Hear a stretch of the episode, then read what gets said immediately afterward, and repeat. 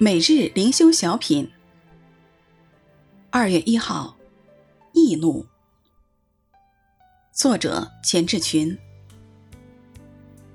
我就斥责他们，诅咒他们，打了他们几个人，拔下他们的头发，叫他们指着上帝起誓，必不将自己的女儿嫁给外邦人的儿子，也不为自己和儿子娶他们的女儿。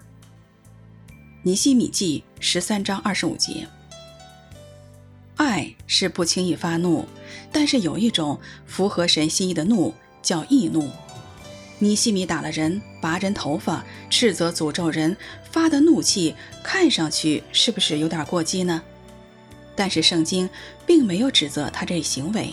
当时的信仰主要靠口传，以色列民如果与外邦人通婚，儿女的语言都改变了，信仰的传承就无从谈起。尼西米所谓表现，他很看重神的约，很爱百姓。他知道以色列百姓若是违背神的约，就一定会吃苦头的，而且会陷入永恒的诅咒和审判。这后果比现在的打骂、斥责他们更为的严重。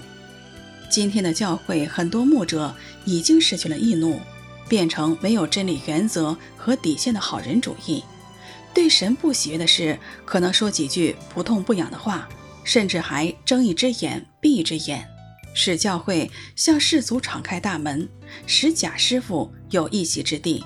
当然，我们不一定要学习尼希米的易怒行为，但是一定要有他的易怒精神，放下自己任何的小算盘，无畏无惧地坚持真理。